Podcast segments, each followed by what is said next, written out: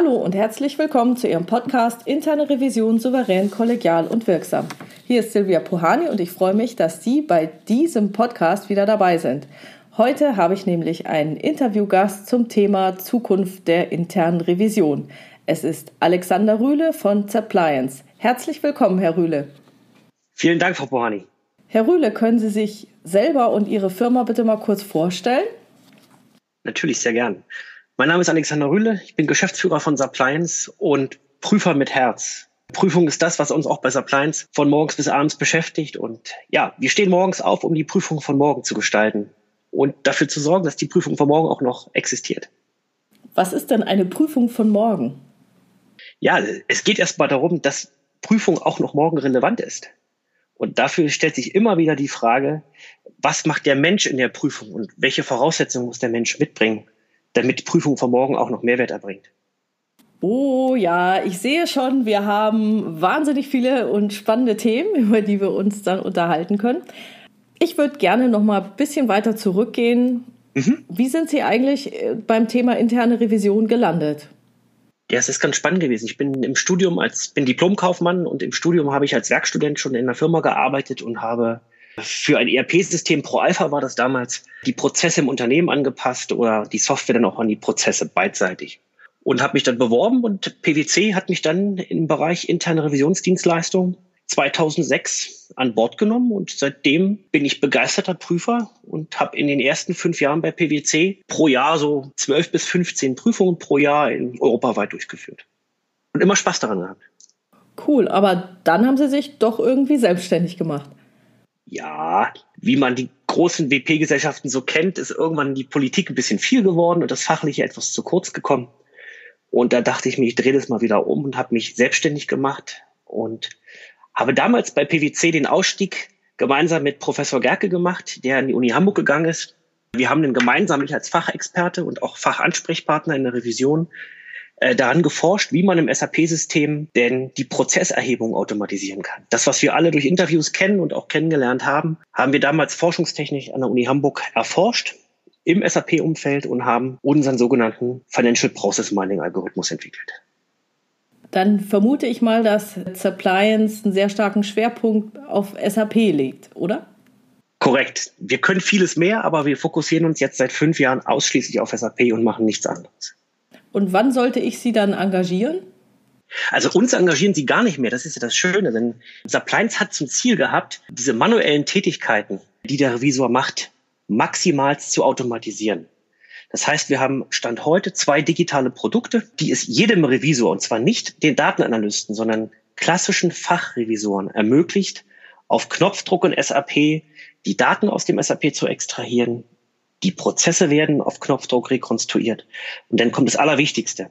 Der Prüfer wird befähigt, auf Basis der SAP-Daten das zu tun, was er am besten kann, nämlich die Datenanalyseergebnisse im Kontext des Unternehmens zu würdigen. Wir nennen das Professional Judgment.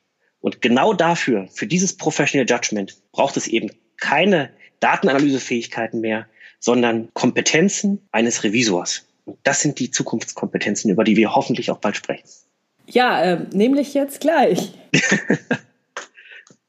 also, welche Kompetenzen braucht man? Wir haben in den Anfangsjahren auch große Fehler bei Appliance gemacht. Wir haben geglaubt, dass wir den Leuten erklären müssen, was wir algorithmisch tun, wie viel wir automatisieren. Das hat sich jetzt nach vielen Jahren Erfahrung als Druckschluss herausgestellt. Denn es stellt sich heraus, dass die Dinge, die wir automatisieren, die funktionieren auf Knopfdruck. Und der Revisor muss eben keine Datenanalysen machen. Er macht jetzt, wir nennen sie immer intern salopp, die Affentätigkeiten, immer wieder dieselben Analysen zu fahren, immer wieder die Daten aus dem SAP zu beschaffen. Das passiert eben nicht mehr, sondern der Prüfer hat auf einmal durch diese Automatisierung Zeit, sich mit ganz anderen Fragestellungen in der Tiefe zu befassen. Aber dazu braucht es die Erkenntnis, dass die Welt in SAP und nicht nur in SAP, sondern insbesondere outside the box, also in der, in der realen Welt so komplex ist, dass der Revisor alleine gar nicht mehr in der Lage ist, finale Antworten darauf zu finden.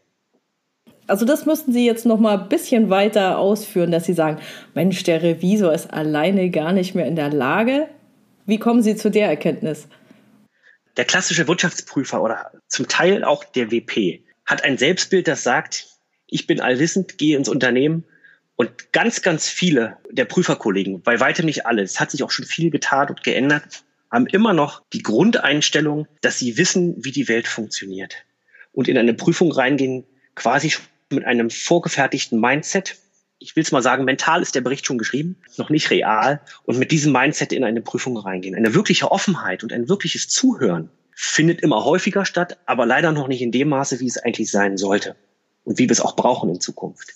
Denn die Grunderkenntnis, das ist insbesondere die Kombination aus unserer Spezialsicht in der Revision. Wir haben nämlich eine Risiko- und eine Chancenperspektive, die unabhängig ist und so eigentlich keine weitere Abteilung im Unternehmen hat, wie wir die haben, dass das nur eine Sicht der Dinge ist. Nicht die alleinige, sondern nur eine von vielen. Und das durch die Kombination von verschiedenen Sichtweisen. Die Fachabteilung hat eine ganz eigene operative Sichtweise. Wir haben unsere Risiko- und Chancenperspektive.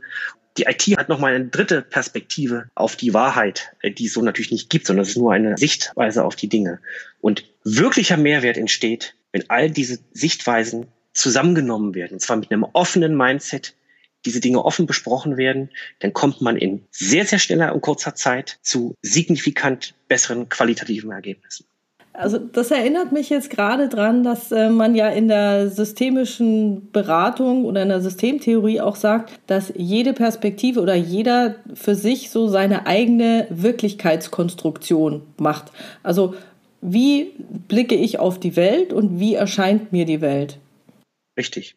Das ist, das kann ich nur unterschreiben. Ich gebe mal ein schönes äh, Neudeutsch Fuck-up-Beispiel. Ähm, wir haben ja unsere Software, die läuft automatisch durch und bringt Ergebnisse hervor. Nun gibt es eine große Wirtschaftsprüfungsgesellschaft, die uns einsetzt. Und da sind so einzelne Prüfer, die nehmen einfach die Software, machen einen Excel-Export, nehmen dann eine E-Mail und schreiben, herzlichen Glückwunsch, lieber Geprüfter, hier hast du jetzt eine Excel-Tabelle mit 1000 Einträgen, bitte erklär mir die bitte mal. So, dann passiert natürlich der Worst Case. Wir schmeißen nach Law and Order Gesichtspunkten einfach in der Datei über einen Haufen, ohne die zu erklären, ohne den Kontext zu erklären, ohne zu sagen, also auch schlicht Anstandsregeln zu bewahren, ja, höflich zu sein und wundern uns denn, dass da kein Ergebnis bei rauskommt. Und dann ist natürlich die Software schuld und nicht, dass der Prüfer mit seinem Prüfungsvorgehen.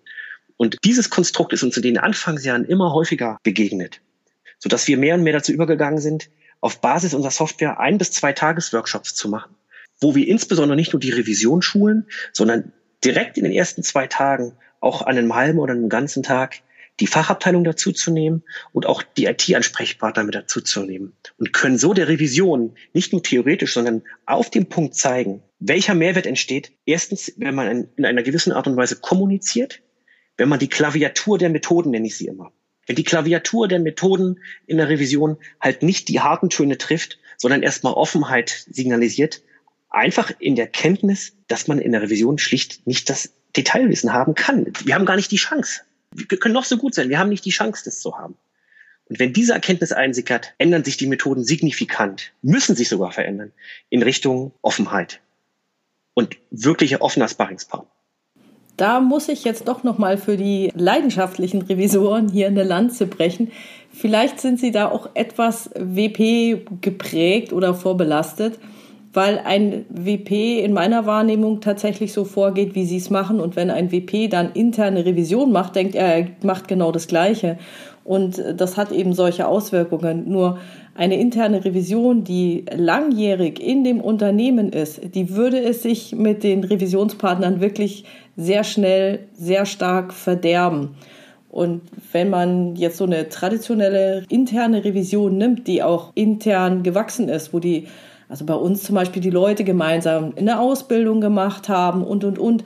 Da ist dieses Umgehen miteinander im Vergleich sehr, sehr harmonisch. Ich glaube, es hängt auch von der Unternehmensgröße ab, weil Sie ja sagen, Sie waren europaweit unterwegs. Wenn man sich nicht kennt, also wenn man diese Zeit nicht in diesen Aufbau der Arbeitsbeziehung steckt, dann hat es, glaube ich, die Tendenz, dass dieser Umgang miteinander, die Bereitschaft zuzuhören, nicht so groß ist, als wenn man diese Arbeitsbeziehung schon aufgebaut hat und sich sehr gut kennt oder über lange Jahre kennt.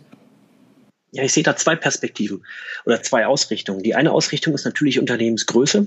Die Branche spielt natürlich auch noch eine Rolle, das wäre dann die dritte, aber auch die internationale Verteilung. Wir sind vorwiegend im deutschen Mittelstand unterwegs und der ist weltweit aufgestellt. Und da hat man natürlich gar nicht die Chance, als Revision, zwei, drei, vier, fünf Mann Revision mit 40, 50 weltweiten Einheiten ein Vertrauensverhältnis aufzubauen. da kommt man einfach viel zu selten hin. Und deswegen, Sie haben recht, ich komme aus dieser WP-Branche, habe auch als Berater jahrelang gearbeitet. Die Aussage trifft dennoch auch für Großunternehmen in Deutschland zu. Sei es Versicherungen, wo wir gerade tätig sind, aber genauso im Mittelstand. Das glaube ich gerne. Ich wollte nur noch mal sagen, es gibt auch andere und da ist es bei mir in meiner Branche, ich bin ja in der Bank, da haben wir im Vergleich sehr viele Revisoren oder sehr große Revisionsabteilungen. Wir haben auch sehr viele Vorschriften, dass wir sehr oft das Gleiche prüfen müssen. Manchmal vielleicht auch öfter, als ich es für notwendig erachte oder aus Risikoperspektive gut finden würde. Aber egal, also von daher, es stimmt schon. In der Bank hat man eher die Chance auf diesen Aufbau der guten Arbeitsbeziehung. Wobei ich habe es ja in Banken auch schon anders erlebt. Also ich kann das sehr gut nachvollziehen, was Sie erzählt haben. Gerade eben kam eine Mail vom Deutschen Institut von Herr Schartmann in die Revisionswelt, wo drin steht, dass die aktuelle Krise dazu führt, dass die Weiterbildung der Revisoren leider dieses Jahr hinten dran bleibt. Ich kann es auch gerne genauer zitieren. Ich, ich mache mal noch mal doch mal mein E-Mail-Postfach auf. Dies alles beeinflusst und hemmt für 2020 die fachliche Weiterentwicklung des Berufsstands in Deutschland und bedeutet für unser wirtschaftlich vom Tagesgeschäft abhängiges Institut erhebliche finanzielle Konsequenzen. Es ist natürlich sehr interessant, dass die Weiterbildung der Revision in einem Satz kombiniert wird mit den finanziellen Konsequenzen des DIR. Also grundlegend sehe ich das als unabhängig an, diese beiden Aussagen. Und ich würde explizit sagen, dass die Weiterbildung, die fachliche Weiterbildung, und zwar methodisch, aber auch in den Sozialkompetenzen der Revisoren durch die aktuelle Krise explizit gestärkt wird, da nämlich auf einmal alle Revisoren im Homeoffice oder im Office ohne direkten Kontakt zu haben, viel, viel, viel stärker auf ihre Methoden und ihre soziale Kompetenz angewiesen sind und natürlich auch auf die persönliche Kompetenz. In dem Zusammenhang lohnt es sich vielleicht, die Revisoren nicht ganz hängen zu lassen. Nein, also tue ich, ich auch nicht. Ich selbst mache dann jetzt auch mal ein bisschen Eigenwerbung. Auch im Zuge dieser Krise, ich meine, ich hätte es ja ohnehin vorgehabt, werde ich Online-Kurse starten oder Online-Angebote anbieten. Ich habe damit ja schon angefangen mit einem Online-Gruppencoaching und da werden jetzt noch weitere Angebote folgen, weil ich kann mir nicht vorstellen, dass der Bedarf an Weiterbildung nicht besteht. Und gut, ich habe ja eher die Soft-Skill-Themen oder den Ablauf einer Prüfung oder den Umgang mit Widerstand sind so meine Themen oder wie kann ich überhaupt vermeiden, dass Widerstand aufkommt. Also in dem Sinne, ich glaube nicht, dass die Revisoren sehr alleine gelassen sind, wenn äh, das keine Präsenzveranstaltungen mehr stattfinden können. Ich habe auch andere Anbieter gesehen, da steigen sehr, sehr viele auf Online um. Genau. Und das ist nur die Frage, wie gut man vorbereitet ist auf diese Phase. Und Zwei Dinge auch auf unserer Seite. Wir werden spätestens Anfang nächster Woche eine Solidaritätskampagne starten aus unserer Sicht, dass wir unser eines Tool SAP Audit bis zum 30.06. kostenfrei stellen. Das heißt, jeder Revisor hat nun gar keine wirklichen Hürden mehr, zumindest keine finanziellen, die einen daran hindert, ein voll digitales Produkt wie SAP Audit im Zuge der Prüfung zumindest mal auszutesten. Und zwar nicht nur wie sonst immer üblich an einem kleinen Buchungskreis, sondern auch für einen unbegrenzt großen Buchungskreis ist das denn möglich. Dann kommt jeder in die Situation, dass er aus seiner Komfortzone kommt. Jetzt sind wir wieder bei den Kompetenzen. Revisoren sind Menschen, natürlich wie jeder andere auch, die in eine neue Situation kommen und immer damit klarkommen müssen, wenn sie reisen oder wenn sie ein neues Thema vor sich haben. So ist es auch bei SAP Audit und die Erfahrung ist, dass die Revisoren bei der Erstanwendung immer aus ihrer Komfortzone kommen. Das ist eigentlich eine sehr gute Erfahrung. Denn dann entwickelt man sich weiter. Immer dann, wenn man aus der Komfortzone rauskommt, entwickelt man sich weiter. Diese Erkenntnis ist auch eine persönliche Erkenntnis und eine persönliche Kompetenz, damit umzugehen. Und ich freue mich drauf, möglichst viele Revisoren darin zu begleiten Jahr. Ich glaube, wir machen große Fortschritte durch die Krise, auch wenn es schmerzvoll ist und wir aus der Komfortzone sind. Ja, ich glaube auch, dass uns das sehr verändern wird. Also auch die Möglichkeit, mobil zu arbeiten, was vorher undenkbar war. Und jetzt freut man sich eigentlich drüber, wenn die Mitarbeiter doch vorher schon einen Laptop hatten, damit eben diese Möglichkeit auch praktisch umgesetzt werden kann. Ja, stellen Sie sich mal vor, wir reden über Laptops. Ist das nicht peinlich? Also im Jahr 2020. Was ist das für ein Kostenfaktor im Unternehmen, ein 600 bis 800 Euro Gerät jemandem zu geben? Ich kommentiere das jetzt nicht. Ja.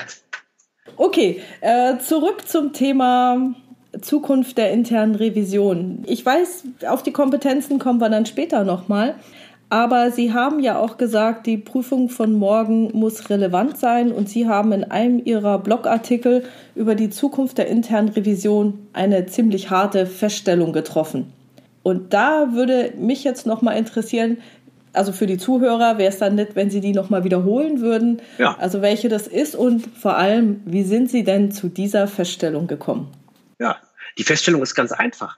Die Kompetenzen in vielen Revisionsfunktionen sind nicht angemessen, um sich in einer sich wandelnden Gesellschaft, also Unternehmen in unseren Aspekten, einen fundierten Mehrwert für die Unternehmen zu schaffen. Und das gilt methodisch, persönlich, aber auch sozial, für die sozialen Kompetenzen. Ich wiederhole es nochmal. Die Kompetenzen in vielen Revisionsfunktionen sind nicht angemessen, um in einer sich wandelnden Gesellschaft einen fundierten Mehrwert für die Unternehmen zu schaffen. Das betrifft die methodischen, persönlichen und sozialen Kompetenzen. Und wie komme ich darauf? Ja, genau, das wollte ich jetzt gerade fragen, weil das ist eine hammerharte Aussage. Also, welcher Revisor würde das in seinen Bericht einfach so reinschreiben? Ich schreibe es in meinen Blogartikel rein, weil ich es, glaube ich, fundiert erklären kann. Saplines wurde 2015 gegründet. Ich bin seit 2010 selbstständig, aber wir sind quasi jetzt aus den Start-up-Schuhen raus. Dennoch hat man als Startup in den ersten fünf Jahren sehr viel zu tun mit anderen Startups aus weniger konservativen Umfeldern. Natürlich auch nicht immer im B2B-Umfeld, sondern auch im B2C-Umfeld. Und wenn man das immer wieder macht und dann nicht nur auf die IR-Veranstaltungen, sondern auch auf internationale Revisionsveranstaltungen geht, merkt man einen deutlichen Unterschied im Kommunikationsstil, im Selbstbild, wie die Leute aufeinander zugehen und auch wie offen sie sind gegenüber eigenen Fehlern, schlicht was deren Kultur ist. Und zwar nicht kulturländerbasiert, sondern wir haben einen eigenen revisorischen Habitus, wie ich ihn nenne. Und dieser Habitus ist bei ganz, ganz vielen, und da bitte ich einfach jeden, selbstkritisch zu sein oder einfach mal mit einem offenen Auge über eine Revisionskonferenz zu laufen. Es fängt an bei der Kleidung, es fängt an, wie wir dastehen, ob wir anderen Menschen, neuen Menschen offen gegenüber sind oder ob wir verschlossen sind all diese Dinge einfach mal wahrzunehmen und zu vergleichen mit anderen Bereichen. So.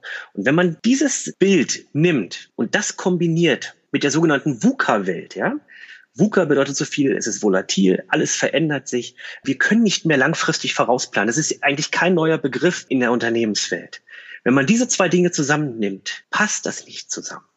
Und diese Aussage lässt sich sehr gut und auch fundiert erklären, dass VUCA ein anderes Mindset bedeutet oder erfordert. Auch die Bereitschaft der Revision, sich mit Fachthemen wirklich in der Tiefe zu befassen, mit Daten in der Tiefe zu befassen. Jetzt komme ich natürlich wieder auf mein Lieblingsthema. Auf Basis von Datenanalysen Mehrwert zu schaffen. Das ist mein Thema oder unser Thema bei Suppliance. Und wir sehen immer noch sehr viele Revisions, insbesondere die Revisionsleiter, die auf einer Flughöhe unterwegs sind und überhaupt nicht mehr die Bereitschaft haben, sich mit Details auseinanderzusetzen. So, jetzt wird's aber ganz schwer. Denn die Fachabteilung, es ist wie ein Wettrüsten der jeweiligen Lines of Defense. First Line und Second Line of Defense haben immer mehr Datenanalyse im Einsatz, haben immer fundiertere Informationen zur Verfügung. Jetzt kommt auf einmal ein Revisor der alten Schule, ich nenne ihn jetzt mal ganz salopp, der alten Schule, ran und kommt mit seinen High-Level-Feststellungen. Dokumentation passt nicht. Wir kennen sie alle, die Feststellung. Die Leute fühlen sich verarscht. Die fühlen sich gegängelt. Sie fühlen sich eben nicht gewertschätzt mit diesen Feststellungen. Denn Wertschätzung entsteht durch Zuhören, durch wirkliches Zuhören und Hinzufügen zur aktuellen Situation unserer Risiko- und Chancenperspektive. Auch das Kombinieren mit anderen Fachmeinungen kommt dazu. Ich weiß nicht, wie gut und wie breit bei Ihnen in der Revision die Fachkompetenzen aufgestellt sind. Aber gerade der bunte Strauß an Revisoren ist doch das, was es ausmacht.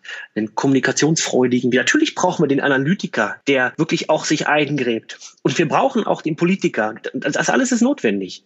Aber es geht um den bunten Strauß an Revisoren, die zusammenkommen. Und einer meiner Grundthesen ist, dass es einfacher ist, einem guten Fachexperten die Revision beizubringen, als einem ausgebildeten Revisor eine neue Fachexpertise.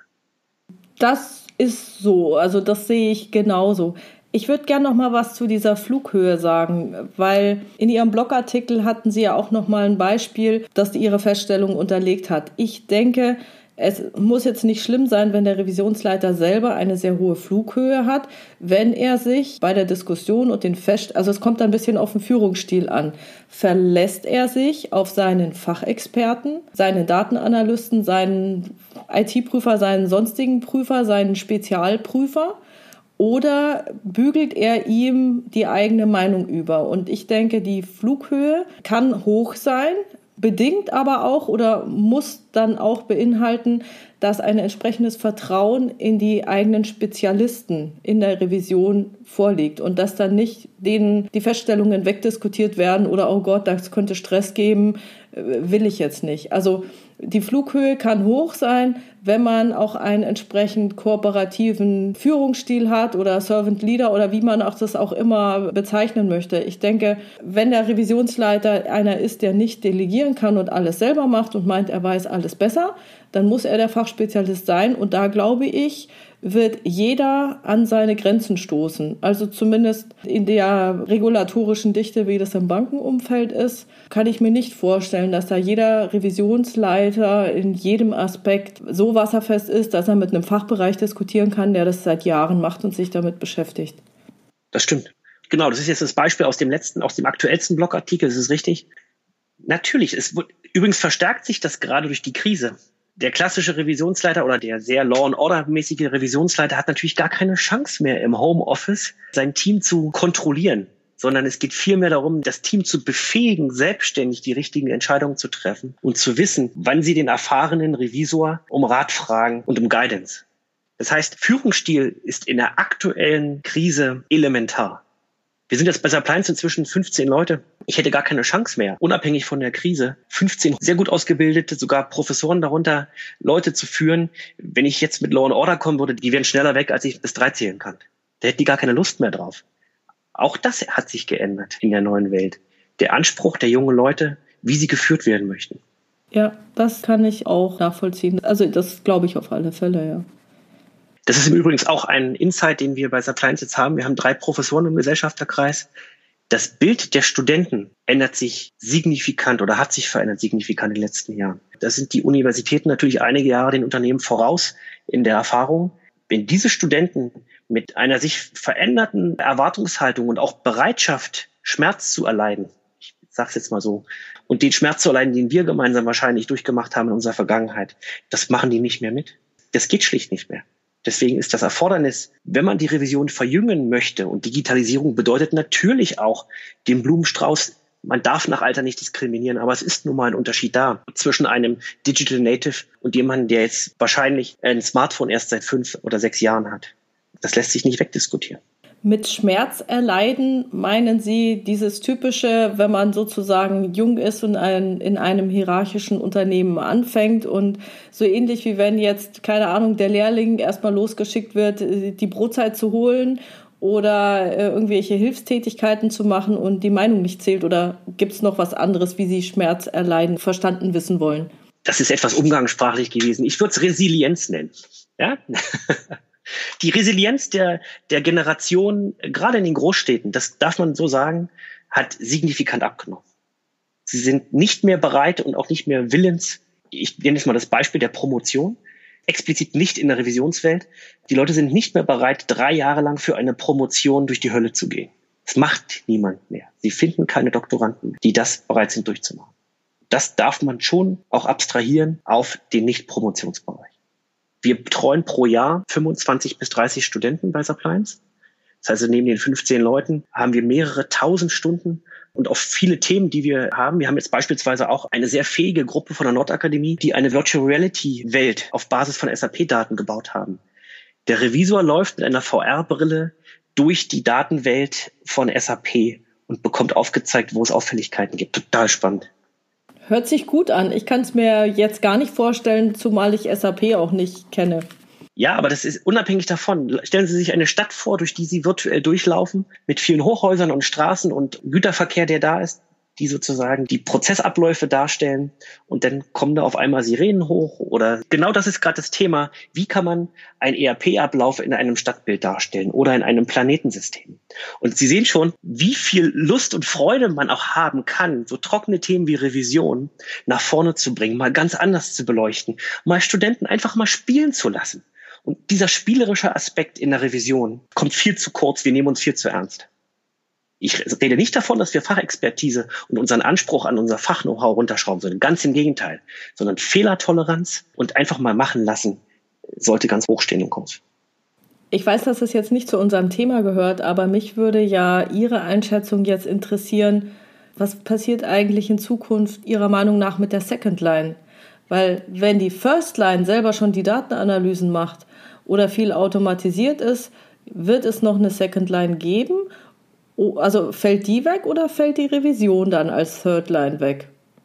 Wie sehen Sie das? Dazu habe ich auch einen sehr plakativen Blogartikel mal geschrieben. Ich würde es mal so abgrenzen wollen. Man kann es ja nicht verallgemeinerlichen. Es kommt aufs Unternehmen an, es kommt auf die jeweilige Corporate Governance an. Aber nehmen wir jetzt einfach mal an, die Second Line of Defense ist für das Einhalten des internen Kontrollsystems zuständig und nicht mehr die Revision. Dann sehe ich natürlich ein Aufgabenspektrum. Ich nenne es mal, ich bin bei PwC in einer SOX-Welt groß geworden. SOX-Welt ist nichts anderes, außer nach Schema F runterzuprüfen. Das hat sehr geholfen für die Ausbildung, natürlich. Aber mit Revision hat es nicht wirklich was zu tun. Es ist ein Grundwerkzeug, was die Revision von der Second Line abgrenzt. Also neben Risikomanagement und Compliance und so weiter, ist doch, dass wir in der Lage sind, hinter der Linie, nämlich immer abgeworfen zu werden und in jedwedem Umfeld zuzuhören, Prozesse zu erheben, Risiken zu identifizieren und die richtigen Handlungsempfehlungen zu geben. Und das bitteschön, und das macht, was die Revision der Zukunft ausmacht, ist nicht jetzt aufzuhören mit einfachen Handlungsempfehlungen, sondern die bitte so auszuarbeiten, nicht umzusetzen, so auszuarbeiten, dass sie theoretisch auf Knopfdruck morgen umsetzbar wären. Das ist die Intelligenz der Zukunft in der Revision. Das heißt, es wird weiterhin Aufgabenfelder geben, standardisiert Kontrollen zu überprüfen, das kann gerne eine Revision sein. Der Mehrwert davon ist begrenzt, wenn Sie mich fragen. Das hat vielleicht auch was mit der persönlichen Interesse zu tun. Ich habe es viel lieber, hinter der Linie abgeschmissen zu werden und wirklich meine Kompetenzen auszuspielen. Schema F abhaken können viele.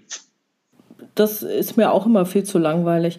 Jetzt hatten Sie gesagt, Handlungsempfehlungen so ausarbeiten, dass sie umsetzungsfähig sind das suggeriert jetzt für mich wieder so ein Missverständnis. Ich weiß alles besser, ich bin der oder die super Schlaue. Für mich ist nämlich dieses Ausarbeiten passiert für mich im Dialog. Also ich habe eine irgendeine Datenauswertung, die mir etwas zeigt. Aber das ist für mich vielleicht nicht mal der erste Schritt, also je nachdem, worum es sich handelt. Aber es ist sicher nicht das Endergebnis der Prüfung, sondern das ist ja eher relativ weit vorne, dass ich dann erstmal in die Diskussion gehe. Also, dass ich erstmal eine Erklärung brauche für diese vermeintliche Auffälligkeit. Genau. Nehmen wir noch ein einfaches Beispiel aus der Datenanalyse, was jeder nachvollziehen kann.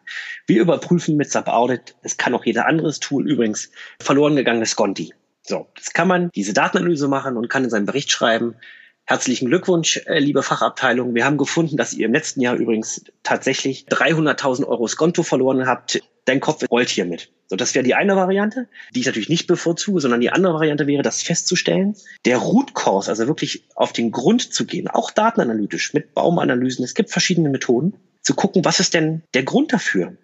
Ganz häufig sind es aus unserer Erfahrung, dass Rechnungslegungsworkflows nicht richtig ausgesteuert werden. Dass es an einzelnen Bottlenecks, also wirklich Fachansprechpartnern liegt, die Dinge hinauszögern. Diesen Dingen auf den Grund zu gehen und dann auch die Lösung, und zwar nicht die Lösung, sondern potenzielle Lösungen aufzuzeigen, wie die Root Cause beseitigt wird und nicht nur das Symptom benennen, der Patient hat Kopfschmerzen, sondern die Ursache zu benennen und mögliche Handlungsalternativen aufzuzeigen. Jetzt sind Sie ja in der Datenwelt unterwegs. Für mich ist das noch viel zu linear-kausal. Also Ihr Beispiel ging jetzt so ein bisschen in die Richtung, naja, eine verzögerte Bearbeitung kann ja dazu führen. Es gibt ja tausende verschiedene Gründe, die zu irgendwas führen können. Klar, in den Daten kann ich relativ viel erkennen, da bin ich auch dafür, das zu machen, aber ich würde wahrscheinlich noch einen Schritt weiter gehen und sagen, okay, wie kommt es denn zu diesen Verzögerungen? Was ist es denn? Das ist ja die Root Cause. Richtig, das ist die Root Cause, das ist, das ist die Ursache dafür. Aus Erfahrung, Datenanalysen erzeugen immer einen unüberschaubaren Haufen an Ergebnissen. Da können Sie noch so intelligent sein, Sie werden es nicht beseitigen können. Die Intelligenz liegt darin, mit den richtigen Fachexperten gemeinsam in einem großen Heuhaufen mit der Heugabel anzusetzen und das unnützige Heu wegzuschaffen, um auf die Stecknadel zu kommen und nicht jeden einzelnen Strohhalm wie in den alten Prüfungsmethoden aufzunehmen und jedes einzelne vor den 100.000 markierten Belegen jeden einzelnen umzudrehen. Nein, die Intelligenz liegt daran, möglichst viel Gleichartiges gleichzeitig wegzunehmen und zu würdigen und damit Prüfungssicherheit zu schaffen. Wenn dann aber das Heu weg ist und die Stecknadel freigelegt ist, liegt es immer noch in der Verantwortung der Revision, zumindest zu validieren, was das Risiko und die Auswirkungen sind. Hm. Das wird uns auch in Zukunft nicht abgenommen werden. Und dann zu sagen, wir müssen jetzt gemeinsam wieder, da bin ich wieder bei Ihnen, gemeinsam mit allen anderen Lösungen finden und erarbeiten, also Handlungsoption, Lösungsoption. Welche Lösungsoption dann wiederum genommen wird, sollte uns Revisoren egal sein. Wir haben an denen mitgearbeitet und wir haben alle Parteien aufgeklärt, was die Risiken und Chancen von den jeweiligen Optionen sind. Diese auszuwählen. Genau, und da bin ich nämlich auch dabei, dass ich sage, okay, Handlungsoptionen, da sollte sich die Revision nie festlegen, ah, ihr müsst genau das machen und alles andere ist dann automatisch falsch, weil dann ändert sich ja wieder die Welt. VUCA sage ich nur. Und dann heißt, ja, die Revision wollte das mal. Und das führt alle nur in die Irre. Aber bei dieser Erarbeitung der Handlungsoption sage ich immer, das ist so ähnlich wie wenn man sagt, ich habe eine Autobahn. So, und dann sage ich, okay, überlegt's euch. Rechtsverkehr oder Linksverkehr? Wollt ihr Leitplanken haben oder Betonklötze in der Mitte?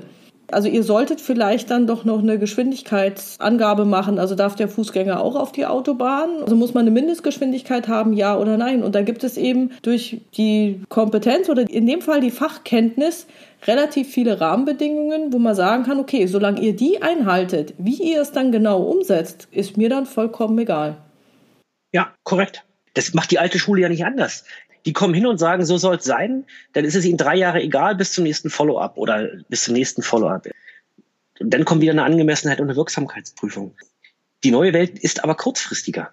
Es geht darum, kurzfristig mitzuarbeiten, konkrete Handlungsalternativen aufzuzeigen. Zack, dann kommt der nächste Deep Dive ins nächste Thema. Wirklich tief rein, knietief in die Details mitmachen und hopp zum nächsten. Und ist das dann auch das, was Ihre These ausmacht, dass Revisoren Partner benötigen? Ja. Oder meinen Sie damit noch was anderes? Nein, das ist genau das. Revisoren benötigen Partner, aber zunächst benötigen sie das Mindset, dass sie Partner benötigen. Wenn diese Erkenntnis noch nicht eingesickert ist, leider schlecht. Okay. Das ist unser größtes Problem aktuell noch, dass wir noch nicht so agieren, als wenn wir es verstanden hätten, dass wir Partner benötigen.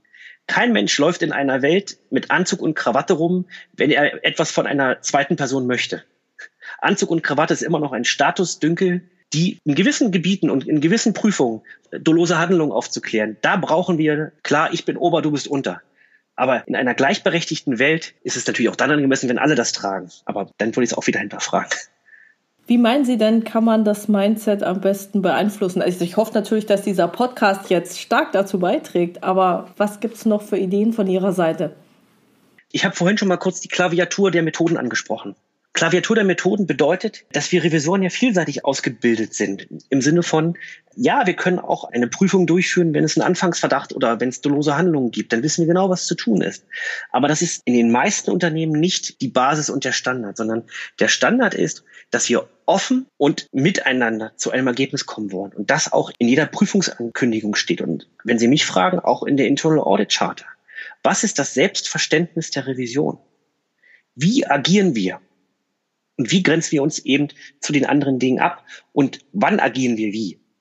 Was ist immer Ausnahme und Grundsatz nicht miteinander verwechseln? Und die aktuelle Welt, ich wiederhole nochmal VUCA, erfordert es im Grundsatz offen durch die Welt zu gehen, zuzuhören und die Dinge zu würdigen und einzuordnen und nicht, so ist es. Ich habe auch in meinem Blogartikel geschrieben, ich bin im Grundsatz auch eher nicht, ich bin eher der Judging-Typ. Ja, Es gibt ja Judging versus Perceiving. Wir waren ja schon bei dem Thema, ganz kurz. Ich bin auch eher der Judger, habe aber verstanden, dass Judging in der neuen Welt nicht funktioniert. Erst recht nicht in der Mitarbeiterführung in einem Startup, noch weniger in der Revision. Dann gehen wir doch noch mal zu den Kompetenzen direkt. Ja, was ist jetzt Judging, Perceiving und überhaupt dieses, erklären Sie doch mal das Modell, das Sie hier in Ihrem Blogartikel beschrieben haben. Also das ist der Myers-Briggs-Typenindikator, der sehr oft, ich würde mal sagen, von Personalentwicklern eingesetzt wird. Also ich kenne zumindest auch aus der Beratungsszene ganz gut. Erklären Sie doch mal, was ist das für ein Ding und wofür zum Geier soll man den nutzen?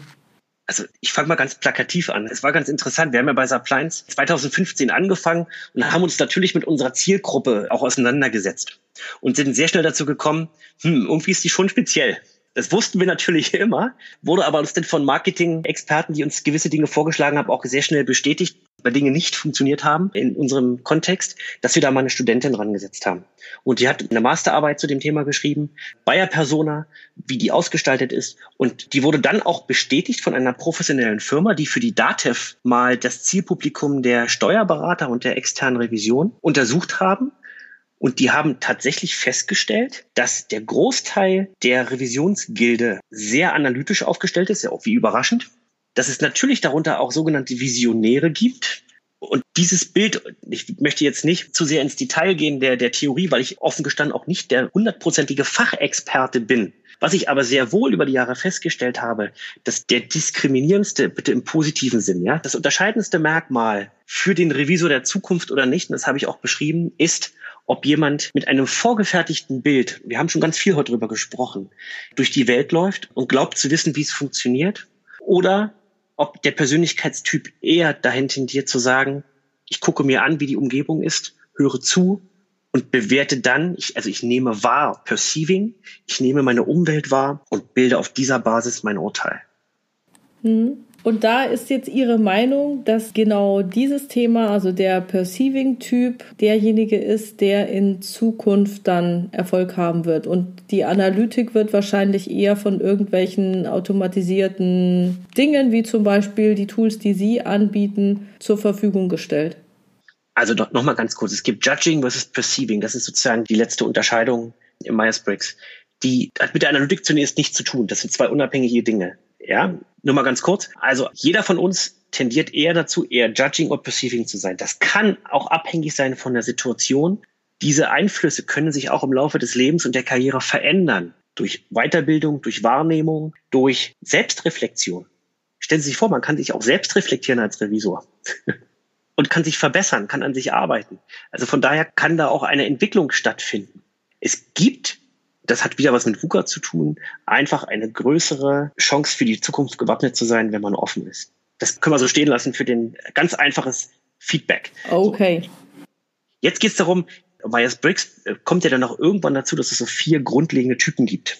Ja? Es gibt den Analysten, es gibt den Visionär, es gibt den Kommunikator und es gibt, glaube ich, den, der vierte fällt mir gerade nicht ein. Der, der Market, der Fühlende, jetzt habe ich es, Dankeschön. Oder? Ich weiß es nicht, aber der würde mir eigentlich in der Aufzählung jetzt noch fehlen. Genau. Es gibt verschiedene Konstrukte, die das dann auch unterschiedlich benennen. Unabhängig davon brauchen wir in der Revision alle vier Typen. Wir brauchen nicht den einen, wir brauchen alle vier. Es geht um die Kombination dessen. Und alle vier Typen werden ergänzt um diesen Judging versus Perceiving. Das ist sozusagen etwas, was allen vier gemeinsam ist. Und die Erfahrung der letzten Jahre zeigt sich, dass die Leute, die offen sind für Neues, natürlich auch neue Methoden und Softwarelösungen wie die unsere einsetzen. Das heißt, wenn ich bei uns im, im Kundenkreis mal rumgucke, ist es erschreckend, wie viele Perceiver wir haben gegenüber Judgern. Es gibt auch die Judger. Es gibt aber vorwiegend die Perceiver, die neue Methoden anwenden. Das ist eine Beobachtung. Nicht empirisch gesichert, aber es ist eine ganz klare Beobachtung. Okay, gut. Jetzt geht es ja bei diesem ganzen Thema um Kompetenzen welche Kompetenzen braucht ein Revisor denn jetzt in Zukunft? Also ich habe verstanden, okay, er soll eher offen sein als vorverurteilen, aber welche Kompetenzen braucht ein Revisor sonst noch? Genau, als Revisor verweise ich natürlich als allererstes auf das Kompetenzmodell des Deutschen Instituts für interne Revision. Das haben wir uns natürlich auch im Detail angeguckt. Und was man darin merkt, ist, dass es da sehr, sehr stark um Fachkompetenzen des Revisors geht. Wenn man sich aber mal in der Literatur umguckt, wird man sehen, dass Kompetenzen ganz allgemein in vier grundlegende Kategorien eingeteilt werden. Es ist einerseits die Fachkompetenz, bestehend aus natürlich, wie prüft man, wie führt man gewisse Prüfungshandlungen durch. Das ist Fachkompetenz. Auch ist Fachkompetenz, ein gewisses Branchen-Know-how zu haben. Zweite Kompetenzfeld ist die Methodenkompetenz. Dazu gehören natürlich Datenanalysenkompetenzen oder Verhandlungsmethoden, also alles, was mit Methodik verbunden ist, gehört in diese Methodenkompetenz. Diese beiden Dinge lassen sich problemlos durch jede Standardschulung oder einen Online-Kurs auch erweitern. Man kann Methodenkompetenz lernen und man kann sie auch seinen Mitarbeitern beibringen. Man kann auch Fachkompetenz den Mitarbeitern beibringen. So. Diese beiden Kompetenzgruppen werden erweitert durch sogenannten sozialen Kompetenzen. Das heißt, soziale Kompetenz gilt immer dann, wenn ich als Person mit einer zweiten Person in Kontakt komme. Dann haben wir ein soziales Gefüge. Wie agiere ich mit anderen Menschen? Und last but not least, die persönliche Kompetenz, die auch in dem Kompetenzmodell des DIR sehr stark beschrieben wird. Dazu gehört, bin jetzt mal ganz salopp, Disziplin, Pünktlichkeit, und der Revisor hat natürlich auch eine Anforderung, die Dinge auf den Grund zu gehen. Das heißt, auch ein bisschen penibel darf man auch sein als Revisor. Das ist nicht schlimm.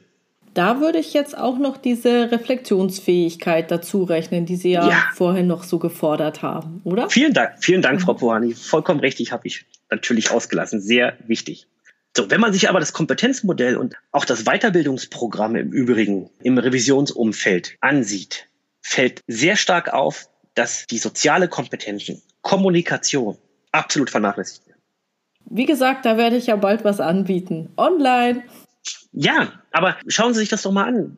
Nehmen Sie einfach mal den Katalog der Weiterbildungsmaßnahmen und Sie werden feststellen, wir haben es getan, dass genau diese sozialen Kompetenzen wirklich unterrepräsentiert sind auch im Kompetenzmodell. So, wir haben aber schon sehr viel heute über die neue Welt gesprochen.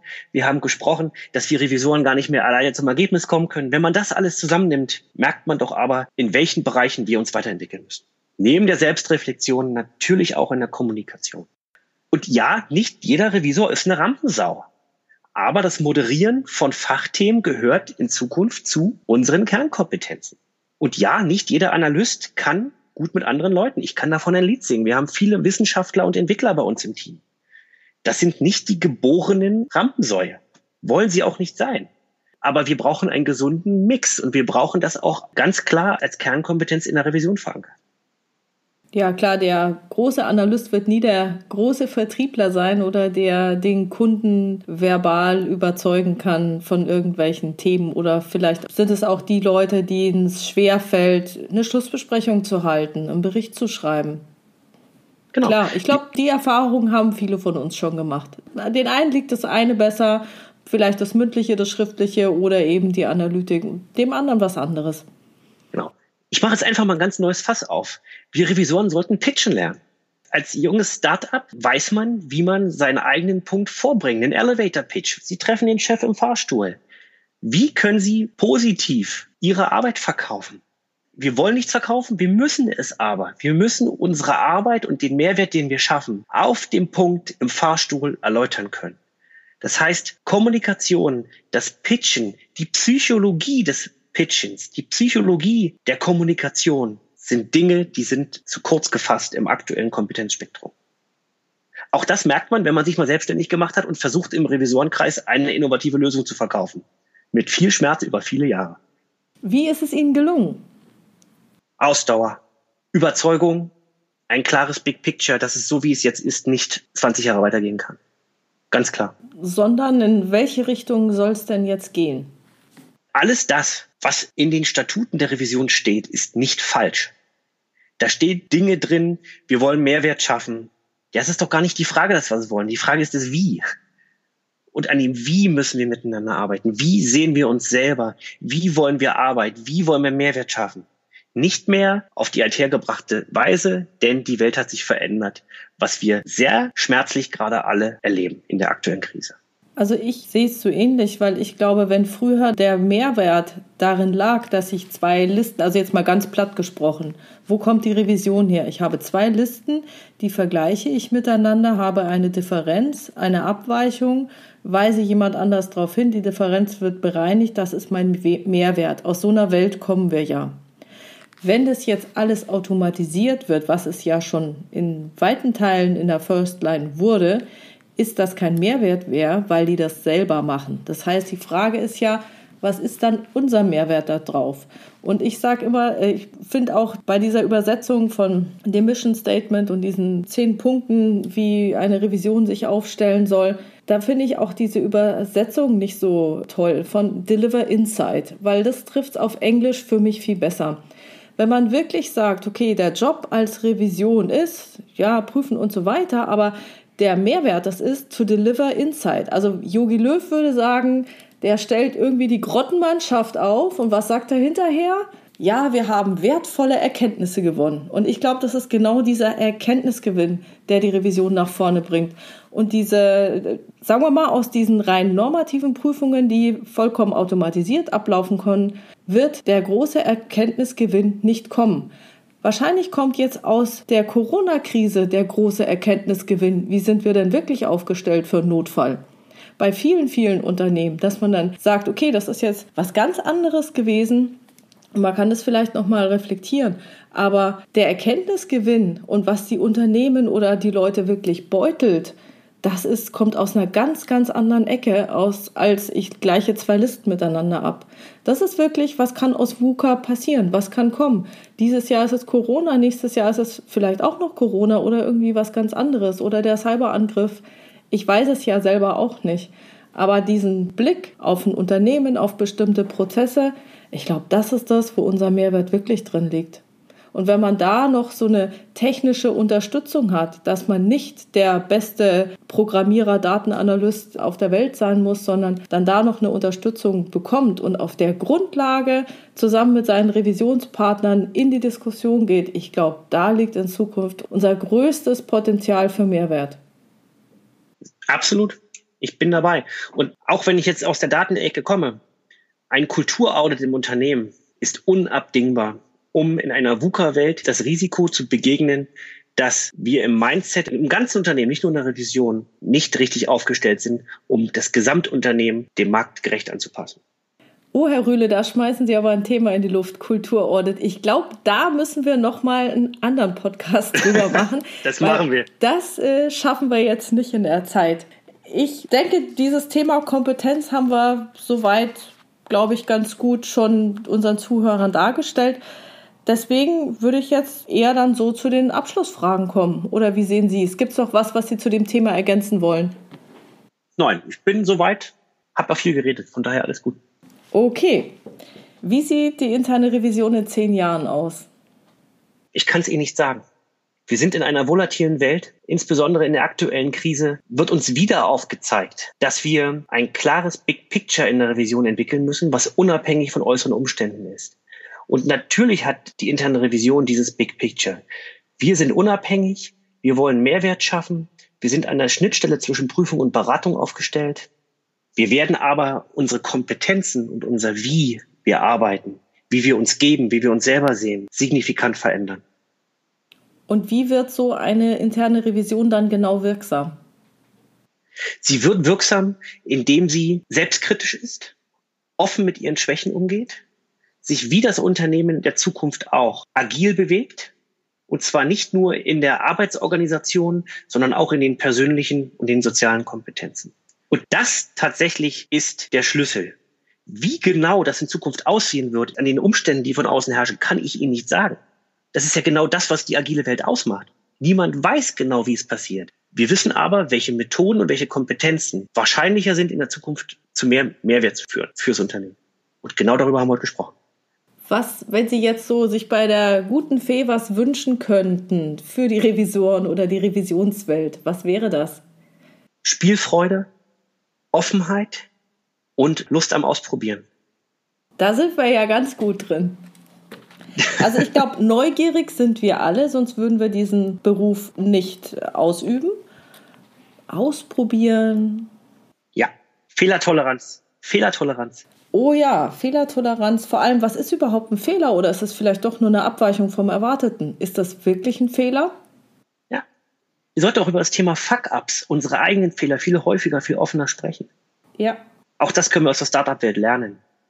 Mhm. Das wäre eigentlich auch mal eine lustige Sache für so eine anonyme Online-Runde, weil das Problem ist ja immer, wenn man sich Fuck-Ups erzählt, dass ja das Unternehmen bekannt ist. Von daher könnte ich ja auch mal so eine anonyme Fuck-Up-Night in die Welt rufen, dass die Leute tatsächlich mal anonym ihre Fuck-Ups zum Besten geben können. Im Übrigen kann ich gleich einen Aufruf starten in unserem Hamburger Revisorenstammtisch, dürfen wir nicht so nennen, das ist das Hamburger Revisorentreffen ganz offiziell, haben wir das Thema Fuck-Ups besprochen und auch eine eigene LinkedIn-Gruppe angedacht zum Thema Audit Fuck-Ups. Es gibt auch einen kleinen Kreis an Leuten, die da Lust drauf haben, das zu machen. Wir haben sogar ein Konzept, ein erstes Konzept dazu erarbeitet. Die meisten Revisoren sind dem aber überhaupt nicht aufgeschlossen und können sich nicht vorstellen, dass weitere Revisoren erstens interessiert sind an den Themen, wo andere gescheitert sind, zweitens kreativ genug sind, um einen Weg zu finden, um genau dieses Problem, was Sie gerade genannt haben, zu adressieren. Also das Problem wäre gelöst. Ich stelle ein Zoom-Meeting zur Verfügung, ist kostenlos, können sich die Leute anonym einloggen. Termin werde ich dann noch bekannt geben. Und wir werden es so machen, dass weder mir noch allen anderen bekannt ist, wer sich zuschaltet. Das heißt, der Link wird offen veröffentlicht in Xing oder Sie schauen auf meine Webpage. Genau, es gibt eine Gruppe interne Revision, souverän, kollegial und wirksam, sowohl auf Xing als auch auf LinkedIn. Da stelle ich den Link rein für eine anonyme Revisoren Fuck-Up Night. Und da kann dann jeder einfach nur auf den Link klicken, sich einwählen und mir dann im Chat was schreiben und ich lese die Sachen dann vor. Das heißt, niemand hört die Stimme des anderen. Ich weiß nicht, von wo es kommt, interessiert mich auch nicht. Ich glaube, es geht darum, dass wir alle voneinander lernen. Das wäre das große Ziel. Das, glaube ich, wäre richtig revolutionär für uns. Das werde ich angehen. Genau, super. Dann ist das Einzige, was unseren Zuhörern noch fehlt, sind ihre Kontaktdaten oder auf welchen Wegen kann man sie denn am allerbesten erreichen? Unter LinkedIn Alexander Rühle und natürlich auf unserer Webseite unter www.suppliance mit z.com finden Sie meine Kontaktdaten, finden Sie unsere E-Mail, schreiben Sie mir, hinterlassen Sie in unserem Blog Ihre E-Mail-Adresse, lesen Sie unseren Blog, geben Sie Kommentare ab und wenn ich darum bitten dürfte, liken Sie uns bei LinkedIn es hat sich herausgestellt über die letzten Jahre, dass die Leute mit dem ähnlichen Mindset in der Revision sehr stark zusammenbleiben und den Weg nach vorne gemeinsam bestreiten. Dann lassen Sie uns das gemeinsam auch in Zukunft tun, Herr Rühle. Dankeschön, Frau Bohani. Herzlichen Dank für dieses tolle und inspirierende Interview. Danke, ebenfalls. Bleiben Sie gesund. Tschüss. Ebenfalls. Tschüss.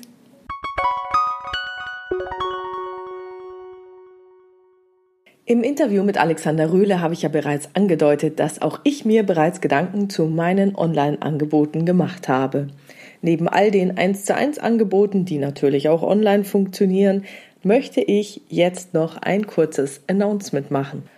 In Kürze wird auch ein Online-Kurs von mir stattfinden mit dem Titel Mithilfe der Neurowissenschaft zum reibungslosen Prüfungsflow. Sollte Ihnen letzterer Begriff etwas merkwürdig vorkommen, dann dürfte sein Gegenteil dafür umso vertrauter sein. Widerstand von Seiten des Fachbereichs. Bestimmt haben auch Sie schon erlebt, dass Ihre Revisionspartner sich alles andere als partnerschaftlich verhalten, Ihnen regelrecht ein Bein stellen wollen, sich fachlichen und sachlichen Argumenten gegenüber vollkommen verschließen, sich nicht einmal mehr an die üblichen Regeln des sozialen Miteinanders halten und oft gerade dann zu blockieren anfangen, wenn Sie es am wenigsten erwarten. Aus meiner diesbezüglichen 20-jährigen Erfahrung kann ich Ihnen Folgendes versichern. Erstens, es ist vollkommen normal, wenn Revisionspartner sich nicht kooperativ, sondern destruktiv verhalten. Zweitens, es ist vollkommen natürlich und verständlich, wenn man sich von destruktiven Revisionspartnern emotional aus dem Gleichgewicht bringen lässt. Und drittens, und doch beeinträchtigt ihr Ärger, Zorn, Frust, so berechtigt er auch sein mag, die Effektivität und Effizienz ihrer Prüfung noch zusätzlich. Da auch ich selbst früher sehr anfällig für allerlei kontraproduktive emotionale Überreaktion war, suchte ich nach Methoden, um dem Störfeuer aus den Fachbereichen auf zieldienlichere Weise begegnen zu können. Vielversprechende Ansätze fand ich hierzu insbesondere auf den Gebieten der Neurowissenschaften und der Hypnosystemik. Daraus entwickelte ich über Jahre hinweg viele verschiedene Vorgehensweisen und adaptierte, optimierte und erprobte sie in meiner täglichen Revisionspraxis. So kristallisierten sich schließlich diejenigen heraus, die mich vollends überzeugten und jeglichen Praxistest mit Bravour bestanden. Und genau diese, meine besten Konzepte, Tipps und Tricks darf ich Ihnen nun für Ihre Revisionspraxis anbieten. Und zwar in meinem Online-Training am 23.04.2020. Lernen Sie, wie Sie Ihre Fachkompetenz noch besser zur Geltung bringen, wie Sie vom Fachbereich als Kollege und nicht als Gegner wahrgenommen werden, wie Sie Störmanöver und Blockaden frühzeitig antizipieren und umgehen, wie Sie notwendige Konflikte souverän austragen und wie Sie auch in Stresssituationen Gelassenheit bewahren, wie Sie trotz emotionale Herausforderungen den vollen Zugang zu ihren kognitiven Kompetenzen behalten. Dann werden auch Sie immer öfter Ihre Prüfungstätigkeit im reibungslosen Flow erleben, wie man es sonst nur vom Sport oder vom kreativen Schaffen her kennt. Gerade in dieser Krisenzeit ist es mir ein riesiges Anliegen, dass wir Revisoren unseren Unternehmen und Organisationen so wirksam wie möglich den Rücken stärken. Steigern auch Sie Ihre Wirksamkeit als Revisor oder Revisorin. Lassen Sie sich von mir dabei unterstützen und melden Sie sich an bei meinem Online-Training am 23. April 2020. Den Link finden Sie wie immer in den Show Notes zu diesem Podcast und auf meiner Webpage www.puhani.com. Ich freue mich auf Sie und wünsche Ihnen erfolgreiche Prüfungsprozesse.